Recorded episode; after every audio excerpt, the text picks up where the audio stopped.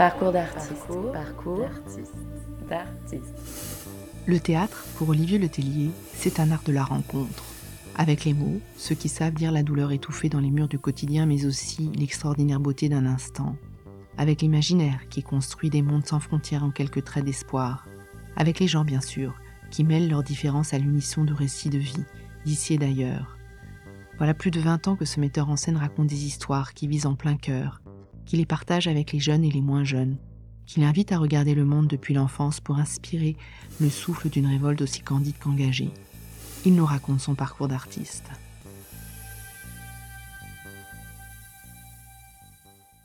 Bonjour Olivier Letellier. Bonjour Gwenola David. Vous créez des pièces à l'adresse de l'enfance et de la jeunesse depuis les années 2000, c'est-à-dire depuis la création de votre compagnie, le Théâtre du Phare. Autant dire donc euh, que euh, vos créations ont marqué des milliers d'enfants. Mais vous, Olivier Letellier, avez-vous un souvenir, une émotion de théâtre qui vient de l'enfance? Ah oui, alors moi j'ai commencé le théâtre quand j'étais à l'école maternelle. Donc un de mes plus vieux souvenirs, vraiment un souvenir que je peux identifier comme étant euh, à moi en propre et pas une photo qui fait renaître euh, des images, c'est vraiment euh, d'entrer dans le centre culturel avec un animateur qui nous avait fait faire de la musique avec notre bouche. Et je me souviens de la salle, de la couleur des chaises, de ça, et de cette relation-là d'être ensemble avec mes petits camarades, de créer quelque chose. Donc ça c'est un de mes plus vieux souvenirs et c'est un souvenir de théâtre en fait. Vous êtes né en 1972 à Champigny-sur-Marne.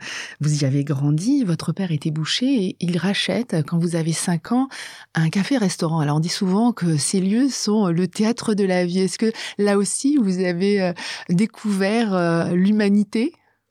Bah oui, forcément, quand on plonge dans ces endroits-là où euh, où on voit euh, des tas de gens euh, avec des tas de langues venir raconter des histoires, se raconter, c'est des humanités qui viennent se déposer et se croiser. Donc quand on est tout petit à 5 ans et que on passe de bras en bras, que on a ces gens qui viennent et qui nous racontent, forcément ça ça, ça nous marque. Ça me donne envie de voir ces ces corps qui viennent là se poser, qui restent des fois toute une journée assis à table à dans un coin, euh, des gens qui viennent et qui parlent très très fort, euh, un magicien qui vient et qui fait un spectacle et qui se coupe le bras. Euh, là, vraiment, c'est des trucs qui m'ont marqué. Et puis aussi les bagarres qui se passent là où je me souviens d'une fois où où il y avait une bagarre très très forte entre deux gars que je connaissais et que j'aimais et où j'ai vu, je regardais par la fenêtre parce que j'étais très inquiet, je comprenais rien de ce qui se passait. J'ai vu mon père monter dans le dans le fourgon de police et je l'ai pas vu ressortir.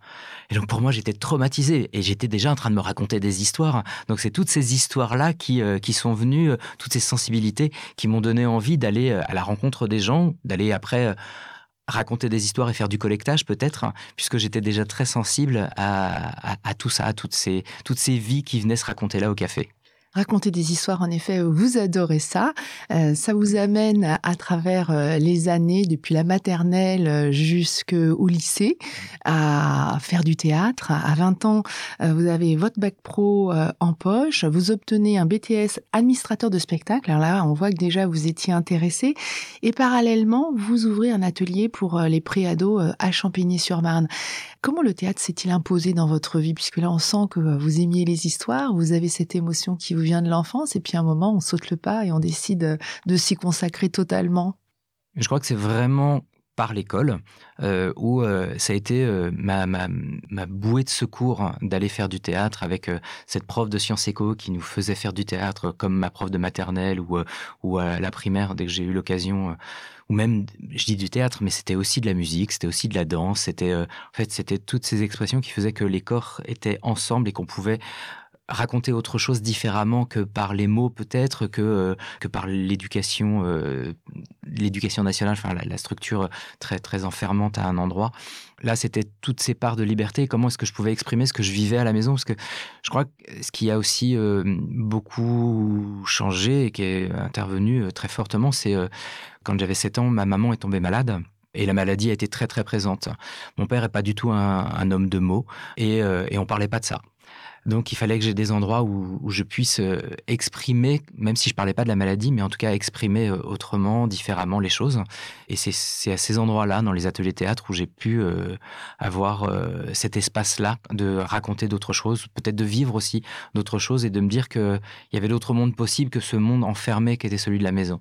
Donc ça a été la découverte de plein d'histoires, de plein d'autres formes qui m'ont donné envie euh, après parce que je crois que ça m'a sauvé vraiment euh, de me plonger complètement dans cette chose-là.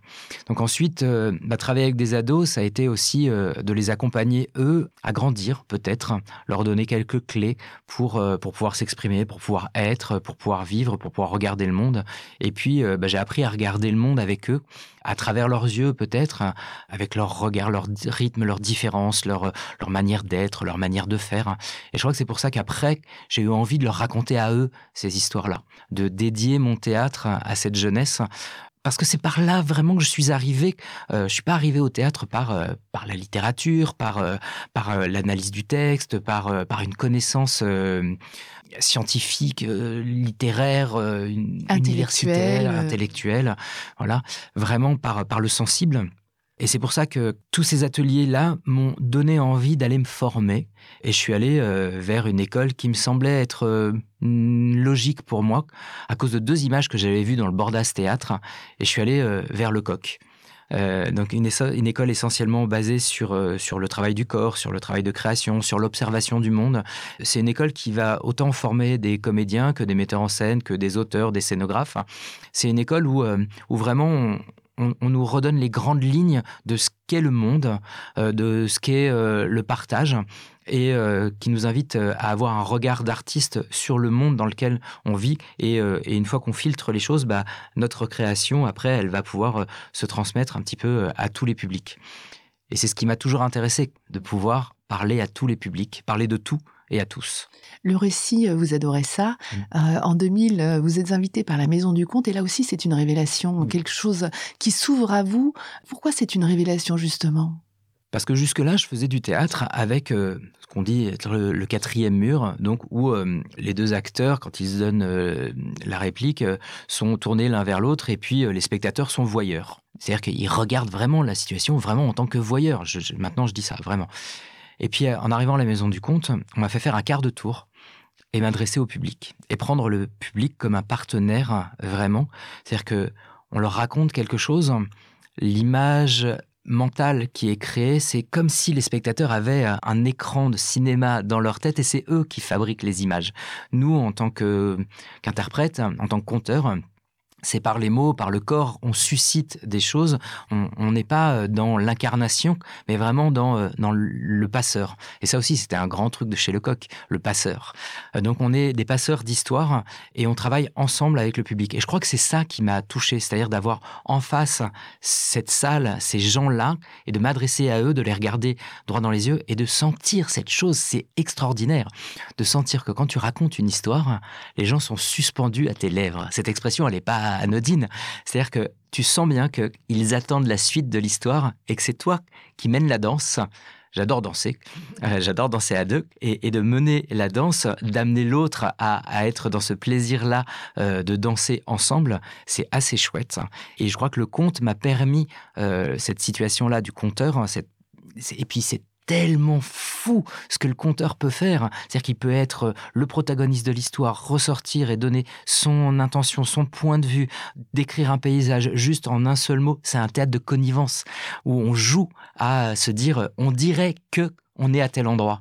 Et c'est beaucoup plus fort qu'au cinéma, que on n'est pas à forcer l'imaginaire, à forcer les choses. On crée un pacte avec le spectateur. On se dit, on s'installe, on n'est pas dupe, on vient de nos vies ce soir-là, euh, chacun a vécu les embouteillages, une journée euh, plus ou moins marrante, euh, des tas de choses, nous aussi en tant qu'interprètes. Mais là, à cet instant-là, avec toute la salle, tous les spectateurs qui sont assis là, et puis nous au plateau, on va se raconter un truc. On va partir ensemble pour une bulle d'imaginaire pour un temps.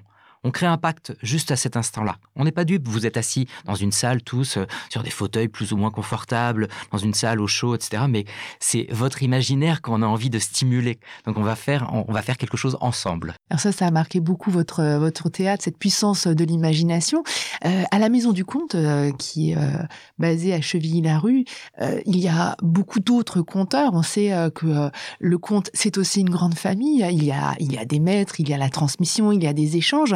Euh, quels sont ceux qui vous ont accompagné dans cette révélation? Forcément, je pense à Gigi Bigot, Pepito Matteo, euh, qui sont vraiment des conteurs, euh, l'une qui vient de la tradition, qui était enseignante elle aussi, Gigi, et qui m'a vraiment fait comprendre ce que c'était que l'image mentale. Comment, comment est-ce que on, fabrique des images à partir de mots qui viennent chez le spectateur, créer de l'émotion par l'image et pas par les intentions. C'est pas la même chose de dire cette jeune fille est angoissée parce que elle va avoir les résultats du bac. Ok, donc faut que je sache déjà ce que ça veut dire. Mais d'avoir une jeune fille qui marche et qui ne veut pas aller vers l'établissement, et puis qui arrive et qui voit un tableau, et qui pose son doigt sur le tableau et sur une liste, et son doigt descend, descend tout doucement, et va jusqu'à son nom, et là, son doigt glisse vers la ligne, et elle s'arrête, elle ferme les yeux, elle veut pas, elle veut pas voir le résultat. Et pourtant, quand elle ouvre les yeux, elle voit obtention avec mention tout de suite, comment est-ce qu'on fabrique de l'image? Ça prend plus de temps que de dire les choses, mais, mais, mais, ça devient universel. Tout le monde peut imaginer cette jeune fille, etc. Et donc ça, c'est vraiment Gigi Bigot qui m'a appris ça. Et puis Pépito, lui, il m'a appris euh, la truculence euh, des mots, euh, l'invention, l'imaginaire d'aller dans tous les univers, d'aller de partout. Et puis il y en a un autre, c'est Abby Patrix, qui, lui, m'a montré le sillon, puisqu'il était aussi passé par l'école Jacques Lecoq. Et puis... C'est lui qui m'a fait faire un quart de tour au plateau, vraiment, et de prendre plaisir à mêler le corps, à mêler tous ces, langages de théâtre avec le récit. C'est lui qui m'a donné des clés pour ça. En 2004, vous créez votre premier spectacle euh, d'après un conte des frères Grimm, L'homme de fer. Qu'est-ce qui vous a décidé à franchir le pas? Alors pas forcément avec euh, une, une création avec vos mots, mais aller chercher les mots des autres. Alors si, en fait, avec mes mots, parce que l'année d'avant, je voulais travailler autour de Peter Pan. Donc, euh, c'était déjà prévu à la Maison du Comte. Il y avait euh, une secrétaire générale, Marie-Hélène Bonneau, qui, euh, qui me poussait vraiment. Et j'ai eu peur. Parce que Peter Pan, c'est tellement un monstre. Donc, Abby m'a dit, bah, Abby Patrick, dont je viens de parler, a dit, bah, tiens, lis deux, trois histoires comme ça. Et je suis tombé sur L'homme de fer, qu'on m'avait raconté, qui est en fait un grand récit et je comprenais pas trop pourquoi, parce que alors moi, les histoires de princes, de princesses, euh, ça m'intéressait pas des masses. Et en fait, derrière ce conte, Robert Bly avait fait toute une analyse de euh, l'homme d'aujourd'hui. Alors, je sais pas si ce sera encore euh, valable aujourd'hui, mais en tout cas sur la figure masculine et qui étayait sur ce conte-là son analyse de, de l'homme d'aujourd'hui dans la société. Et ça m'a extrêmement intéressé. Je me suis dit, en fait, c'est très contemporain tout ce que ça raconte. Ça raconte cette, euh, cette figure de cet homme qui se cache, qui passe son temps avant d'être grand et de s'assumer. Euh, ça raconte vraiment toute cette histoire-là de, de, l'intime, de comment est-ce qu'on prend le temps de se construire avec euh, différents rapports à la société, au travail, à l'amour, à, la guerre, à la violence, de découvrir le monde au-delà de la famille qui l'enfermait. Et donc cette histoire-là, elle m'a donné envie, parce qu'elle me racontait, de la raconter. C'est un conte traditionnel des frères Grimm. Il y avait des choses qui m'intéressaient pas, notamment la fin où euh, euh, c'était un cycle euh, et, du coup il allait avoir de nouveau un enfant. Il n'y avait pas de femme dans l'histoire, etc. Donc j'avais envie que le personnage comprenne quelque chose et que ce soit une intention. Donc j'ai changé la fin, j'ai changé des petites choses. Et puis ça a été une écriture orale. Le texte écrit sur le papier me tétanise. Je suis incapable d'écrire. Ça me ça me fait peur. Donc, par contre, raconter, écrire à l'oral, ça, ça a été possible. Donc, j'ai travaillé avec différents conteurs, différents metteurs en scène, différents comédiens, une chorégraphe. J'ai travaillé avec plein de gens comme ça pour écrire à l'oral. Et tout le travail avec la chorégraphe n'a amené qu'à garder une chanson. Donc c'est assez drôle tout le parcours de cette chose-là. Et cette chanson, elle continue d'exister puisque euh, le spectacle, je l'ai créé donc il y a 20, 20 ans maintenant, euh, en 2004. Et euh, depuis 20 ans, le spectacle continue d'exister. Moi, je l'ai joué pendant 17 ans et puis je l'ai transmis à un jeune comédien et, euh, et on part sur les routes avec aujourd'hui. Dès ce premier spectacle, L'homme de fer, en 2004, vous créez pour le jeune public. Qu'est-ce que ça veut dire créer pour le jeune public? Alors en fait, créer pour le jeune public, ça n'existe pas le jeune public. Je crée pour le tout public. Les enfants ne viennent jamais seuls au théâtre. Il y a toujours des adultes qui sont là. Donc il faut bien avoir plusieurs niveaux de lecture pour pouvoir les toucher. Autrement, si les adultes se disent ⁇ Oh, ce n'est qu'un spectacle pour les enfants ⁇ c'est infantilisant et c'est pas intéressant. Ça veut dire qu'on va pas élever les enfants. On va les accompagner pour grandir, leur donner des clés pour devenir les adultes qu'ils seront plus tard. Donc ça, pour moi, c'est essentiel. Contrairement au spectacle adulte, qui lui est excluant, le spectacle dit jeune public, donc est véritablement tout public. Les adultes qui viennent au théâtre le soir, qu'est-ce qu'ils font de leur môme? Bah alors euh, ils viennent pas avec, donc ou alors ces gens-là ne viennent pas parce qu'ils n'ont pas les moyens, parce qu'ils n'ont plus d'enfants. Donc on se retrouve dans un entre-soi qui ne m'intéresse pas. Ce qui m'intéresse, c'est d'aller vers la découverte, de faire découvrir à d'autres ce que c'est que le théâtre et cette émotion qu'on a ressentie, cette émotion première qui est quand même géniale quand on va avoir un spectacle. Donc c'est de partager cette chose-là. Donc s'adresser à la jeunesse, c'est euh, c'est comme tous les spectacles en fait, c'est euh, de se dire que bah, on a envie de partager une histoire, de partager des émotions, d'être exigeant à tous les endroits parce que peut-être on a un peu plus de responsabilité. On se dit tiens c'est la première fois qu'ils vont venir et cette première fois elle est essentielle, elle est importante. La première fois qu'ils vont avoir le choc de l'émotion du théâtre. Il faut que tout soit là que les comédiens soient bons, le texte soit bon, le propos, les images. Enfin, on, a une responsabilité à cet endroit-là de fabriquer un objet spectaculaire qui soit puissant, qui raconte quelque chose et qui va les concerner aujourd'hui. C'est pour ça que moi je travaille qu'avec des auteurs d'aujourd'hui pour dire avec la langue d'aujourd'hui, le monde d'aujourd'hui, à ces spectateurs d'aujourd'hui, leur donner euh, l'impression, leur donner la sensation que ce qu'ils voient au plateau, c'est un bout d'eux. Ils vont sortir grandis de cette rencontre-là avec une œuvre. Donc évidemment, on peut euh, sortir grandi avec des œuvres du répertoire. Je dis dis pas le contraire, mais je crois que l'approche première, et quand on s'adresse à la jeunesse, c'est souvent cette première fois, euh, elle doit se faire par des écritures d'aujourd'hui, parce que autrement, on est trop éloigné de ça. Euh, évidemment, Molière continue de parler aujourd'hui, mais pas pour la première fois. Je crois pas. Donc c'est un, théâtre euh, dans lequel euh, les jeunes peuvent s'identifier et euh, finalement les grands se, retrouver, sachant qu'on a toujours un enfant qui reste bien au fond de soi, qu'on laisse plus ou moins parler. Oui, mais c'est la part sensible. C'est justement ce qui m'intéresse. Alors moi j'aime bien dire jeune, jeune spectateur parce que on peut être un jeune spectateur même à 70 ans. C'est d'aller pour la première fois ces jeunes publics dans son expérience de spectateur. Donc pour la première fois, on n'a pas les codes. On ne sait pas comment est-ce qu'il faut euh, se tenir, qu'est-ce qu'il faut faire. Donc on donne tout. On ne sait pas qu'il y a des références à d'autres choses. On ne le sait pas. Pourtant, on le sent. On sent bien que ça vient nous parler, que ça vient nous titiller, que ça vient nous raconter des choses profondes, que ça vient euh, résonner avec notre vie, avec la société, avec les images que l'on voit au quotidien. On le sent, mais on ne le sait pas. On n'est pas capable de l'analyser, peut-être. Et c'est là la différence euh, essentielle. Et donc, quand je fabrique un spectacle, je me dis ça. Je me dis que c'est la première fois qu'ils viennent. Donc, je, dois être dans euh, le partage de l'émotion et pas dans la réflexion première c'est de créer des, images, de raconter une histoire qui va tout de suite venir nous toucher au cœur, au ventre, qui va tout de suite nous connecter avec nos voisins, qui va faire que d'un seul coup, une salle entière va se mettre à rire ou à être surprise ou à voir, à vibrer.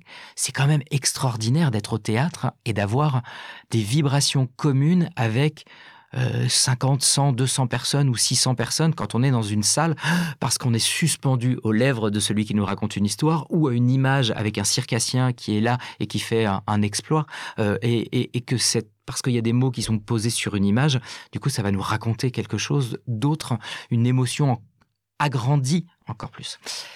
Donc pour le jeune public, c'est un petit peu cette idée-là. Et en en parlant avec Daniel Danis, qui est un auteur québécois avec qui j'ai travaillé sur la troisième création de la compagnie, euh, on, se disait, mais qu'est-ce qui est différent entre écrire pour la jeunesse et puis écrire pour les adultes? Et on est d'accord là-dessus. La seule chose qui est différente, c'est à la fin, on peut parler de tout. On peut vraiment aborder tous les thèmes.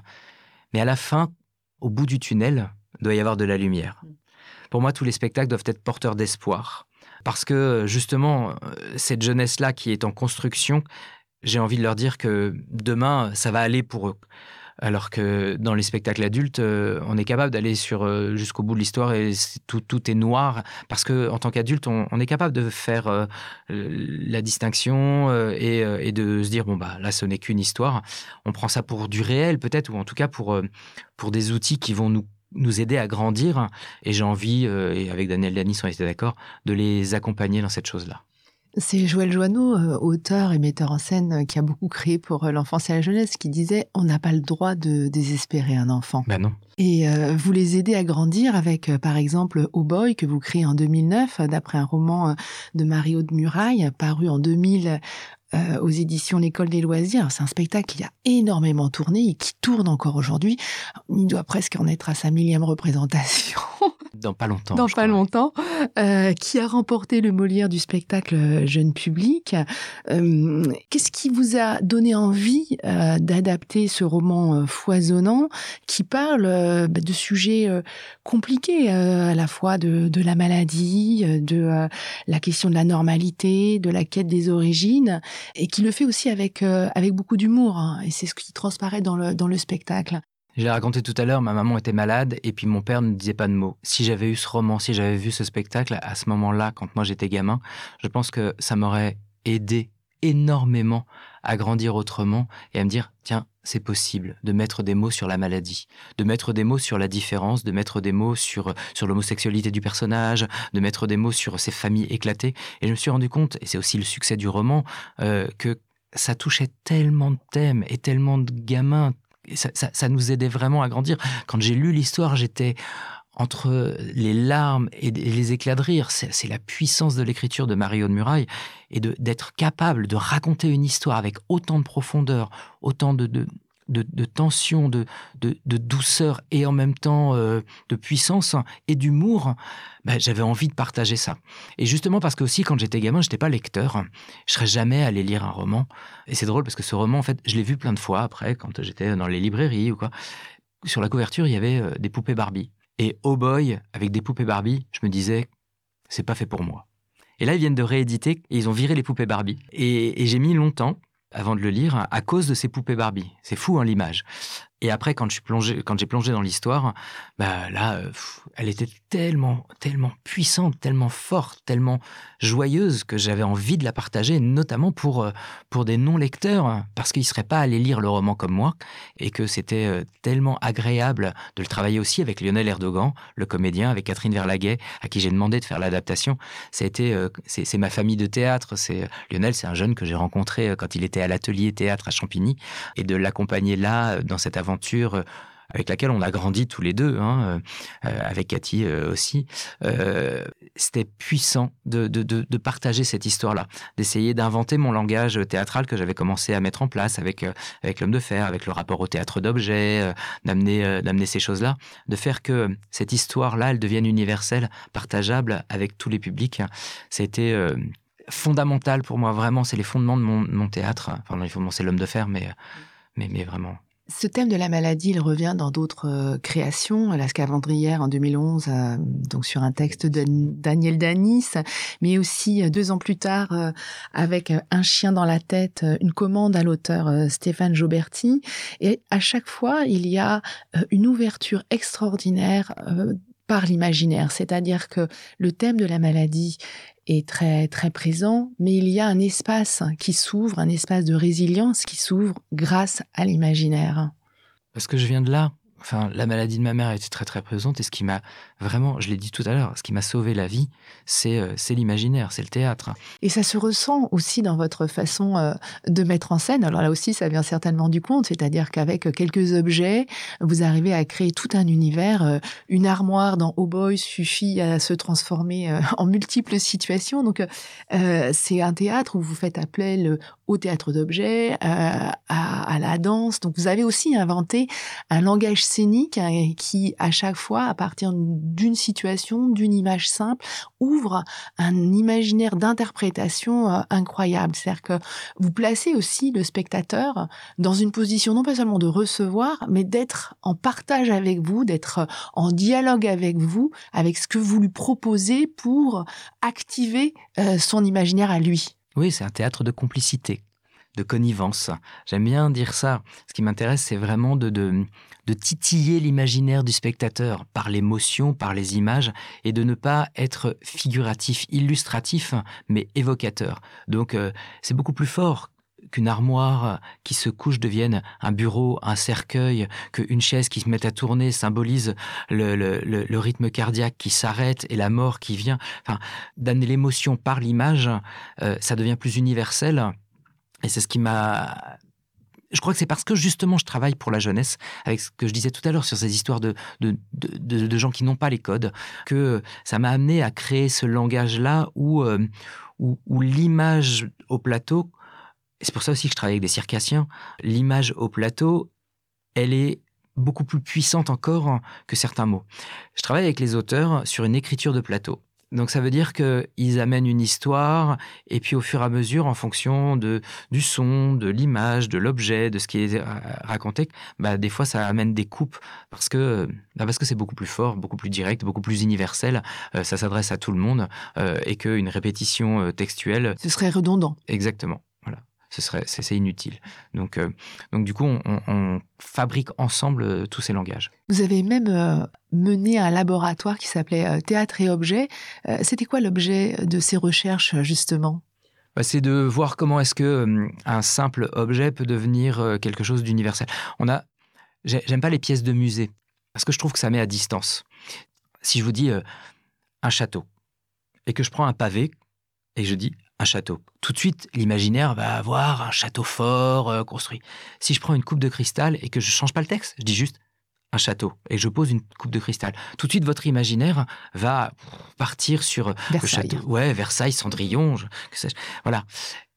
La puissance des objets va venir se télescoper avec la puissance du, mot. Et il aurait fallu des phrases et des phrases pour décrire ce château, ou l'un ou l'autre. Mais, mais là, il y a un en commun qui se crée avec tous les spectateurs, tout de suite, notre imaginaire se met en, mouvement. Donc l'objet porte quelque chose de très très puissant qui est de l'en commun et qui fait qu'on va être tous au même endroit, on va partir tous dans l'histoire ensemble. Pendant vos premières années, les spectacles posait d'une certaine façon la question comment grandir et partageait cette question avec euh, les spectateurs à partir de votre euh, expérience très intime, euh, celle de la maladie de votre maman et de toutes les, les mots qui vous, qui vous avaient manqué durant votre enfance. J'ai le sentiment que sur ces dernières années, vous vous engagez vers un théâtre euh, qui aborde des questions euh, plus politiques, plus de, de, de société. Euh, par exemple, euh, le triptyque que vous avez commandé à trois auteurs et autrices. maintenant que je sais, je ne veux plus me taire. Vous abordez la question de l'engagement, c'est-à-dire on s'engage par rapport à quoi? Quelle est notre responsabilité par rapport au monde?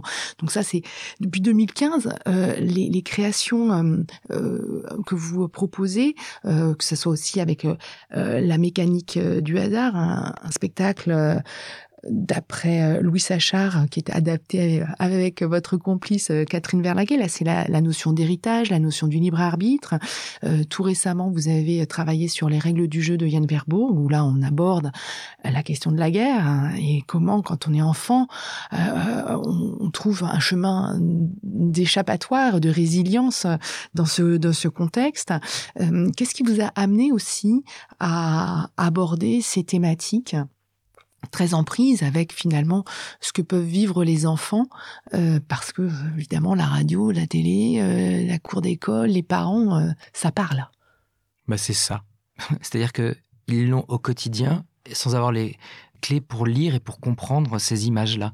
Donc leur raconter des histoires autour de ces thématiques, c'est cette envie de les accompagner à grandir et de leur donner les outils pour pouvoir appréhender ce monde leur amener un petit peu de poésie et d'espoir dans cette chose-là, de, leur dire que même si on est au fond du trou, on, peut toujours s'en sortir. Dans, la liste, il n'y a pas un furieux désir de bonheur, hein, qui est un spectacle que je voulais vraiment euh, en jouer. La joie est quelque chose qui n'est pas forcément évident à trouver aujourd'hui dans le monde, hein, dans notre société, où euh, tout est fait pour nous happer vers le fond. Et pourtant, je vois bien la jeunesse qui est pleine d'espoir alors qu'ils héritent d'un monde quasiment mort, ou en tout cas sur le déclin, et ils continuent d'y croire euh, quand on les voit lutter pour l'écologie, pour l'égalité homme-femme, ou euh, la question du genre n'existe même plus pour eux. Euh, je me dis que nous, en tant que créateurs, il faut qu'on regarde aussi ces choses-là, qu'on puisse leur donner des outils de partage et pour exprimer ce qu'ils savent peut-être pas forcément dire, et c'est ce qui se passe là quand vous avez cité euh, Yann Verburg, euh, les règles du jeu. C'est euh, c'est un nouveau dispositif qui s'appelle le Kilt. Et donc là, l'idée, c'est de partager avec eux une lecture de texte de théâtre à voix haute. Ils deviennent les lecteurs de ce texte-là, ils deviennent les interprètes de ce texte-là.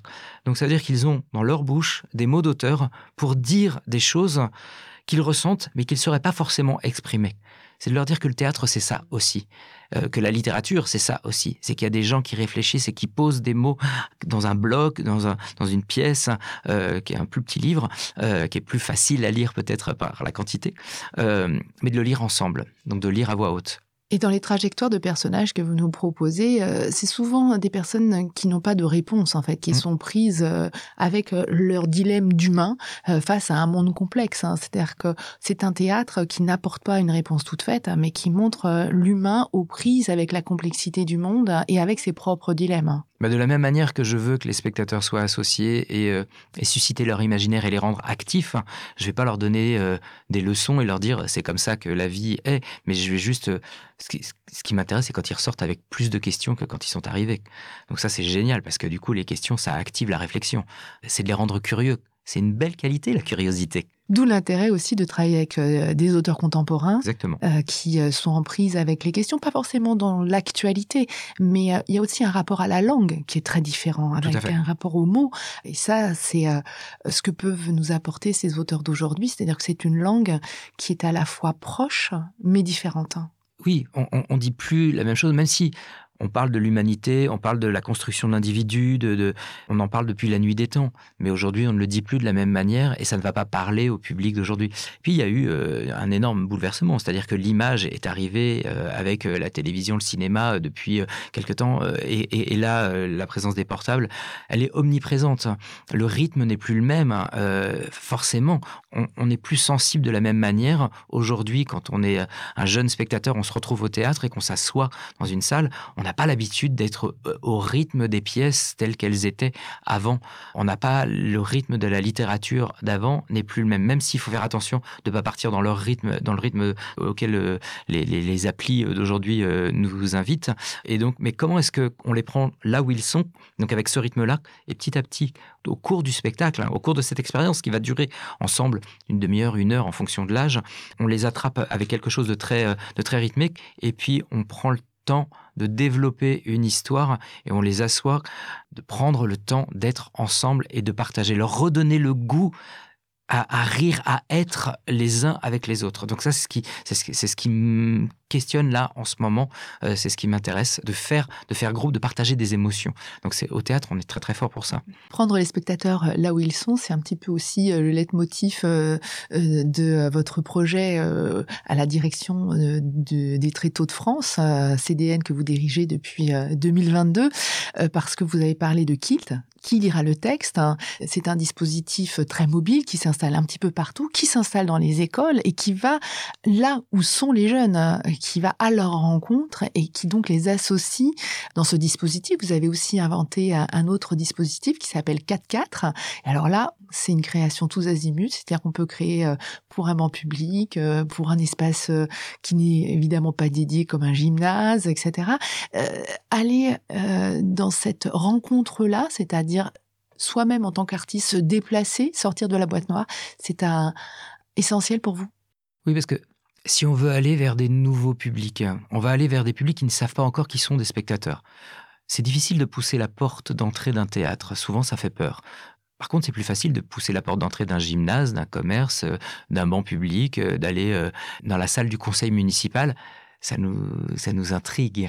Donc, on a envie d'aller ailleurs. On a envie d'aller dans ces lieux-là. Et donc là, avec les 4x4, on va demander à des auteurs d'écrire pour ces lieux publics, ces lieux qui ne sont pas des théâtres, ces lieux qui appartiennent au public et qui, qui sont déjà, comme l'objet dont je parlais tout à l'heure, ils sont déjà chargés d'une histoire. Donc on n'arrive pas de la même manière dans un théâtre que dans un vestiaire de gymnase. Quand on arrive dans un vestiaire de gymnase, on a déjà une relation au vestiaire de gymnase. On sait ce que c'est. Est-ce que c'est un lieu où euh, on a vécu euh, l'avant-match, l'après-match, la préparation, le retour après la défaite ou le retour après la victoire? C'est un lieu où on fête ou un lieu où on est désespéré. Mais c'est aussi un lieu, quand on est euh, plus jeune spectateur, où on voit les corps des autres, où notre intimité est exacerbée, où d'un seul coup le désir peut naître, ou au contraire la pudeur nous renfermer. C'est un lieu où, dans le vestiaire où il n'y a pas d'adultes. Donc c'est un lieu où on, on est déjà chargé de quelque chose.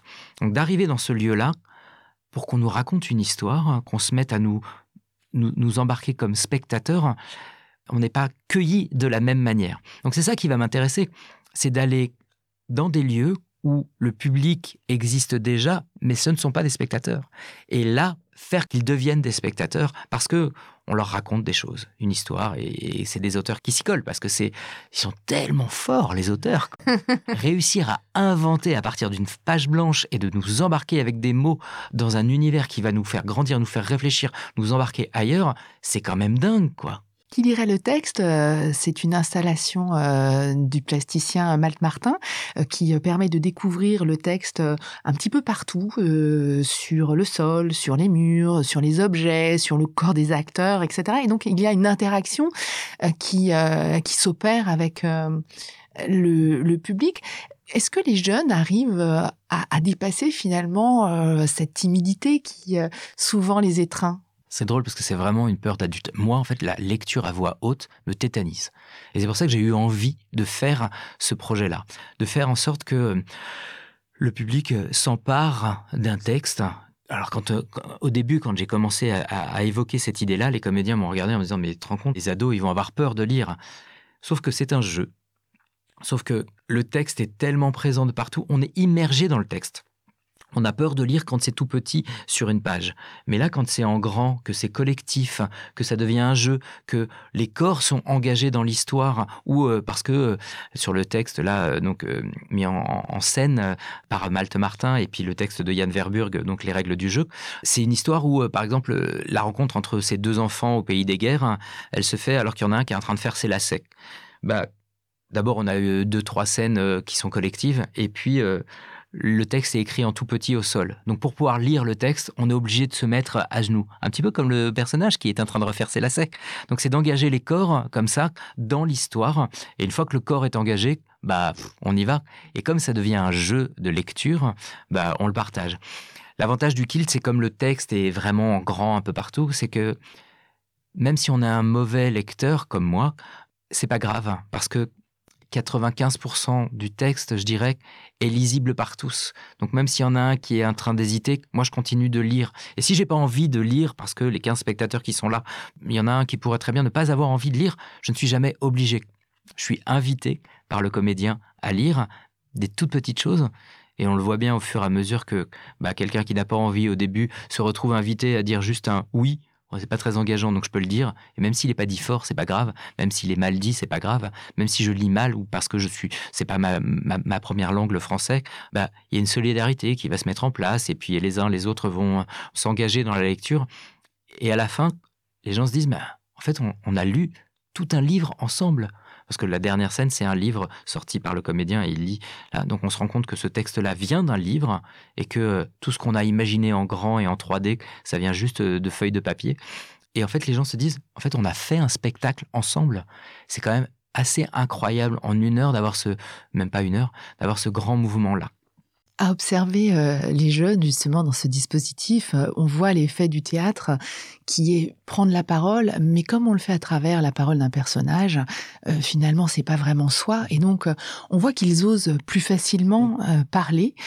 on voit aussi qu'ils prennent conscience du collectif parce qu'il faut pouvoir écouter les autres, suivre l'histoire, être attentif à qui va prendre la, la parole, laisser de la place, etc.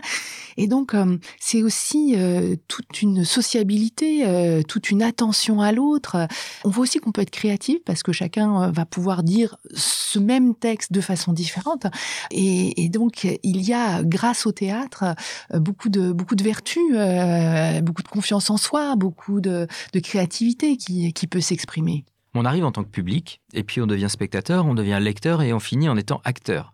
Et donc, euh, c'est quand même un, parcours assez incroyable où c'est drôle de les voir au début un petit peu hésiter les uns les autres. Alors, il y a toujours, euh, y en a toujours qui vont en premier, qui vont très envie. Et puis, petit à petit, on voit bien que cela se retire un petit peu au profit de, de ceux qui ont été un petit peu plus observateurs et puis qui vont mettre un petit peu plus d'intention. Et on voit bien aussi le regard des uns et des autres sur certains qui prennent la parole et qui se mettent à devenir vraiment des acteurs qui donnent des intentions, une certaine manière de lire le texte qui, qui bouleverse et qui interroge les uns les autres. C'est pas toujours les mêmes leaders qui, qui, apparaissent dans, dans ces choses-là. Et donc, il y a un regard de du groupe classe ou du groupe là qui se constitue sur ce moment-là, où d'un seul coup, on vit des choses ensemble. donc ça, c'est aussi un projet de société, au-delà d'un projet de spectacle hein, ou d'action ou de médiation, d'action culturelle. Euh, c'est un vrai projet de société, de se dire que bah, ensemble, on peut raconter une histoire. Et parce que je vais mettre ma pierre à l'édifice, même si c'est juste un petit oui, mais je participe à. Je crois que c'est pour ça que Kilt fonctionne aussi bien, parce qu'il y a, y a une dimension plus grande que juste l'œuvre, qui est l'expérience de spectateur, l'expérience commune, l'expérience de citoyen presque, j'ai envie de dire, que l'on vit ensemble à construire quelque chose. Et là où c'est puissant, c'est parce que justement, c'est des mots, c'est un propos, et c'est des corps qui sont engagés. On raconte une histoire et on aborde des thèmes avec des mots qui sont réfléchis, puisque c'est celui, c'est ceux de, l'auteur qui les a posés, qui a, qui a réfléchi toute une dramaturgie pour que on puisse voir l'évolution de ces personnages et tout l'espoir, le temps qui est ramassé dans, dans, ces différentes scènes où on prend le temps de se rencontrer et puis après le temps s'accélère parce qu'il y a 15 ans qui se passent sur le parcours de l'une et de l'autre. C'est extraordinaire de pouvoir vivre ça, ces émotions, de voir grandir ces personnages et donc de grandir aussi puisque on prend la parole, on les découvre enfants, on termine adultes. Sur un temps là, on grandit avec eux. C'est waouh, c'est une expérience de malade de vivre un truc comme ça, quoi. Et c'est une expérience qu'on a toujours autant envie de partager avec vous. Merci beaucoup, Olivier Letellier. Merci à vous.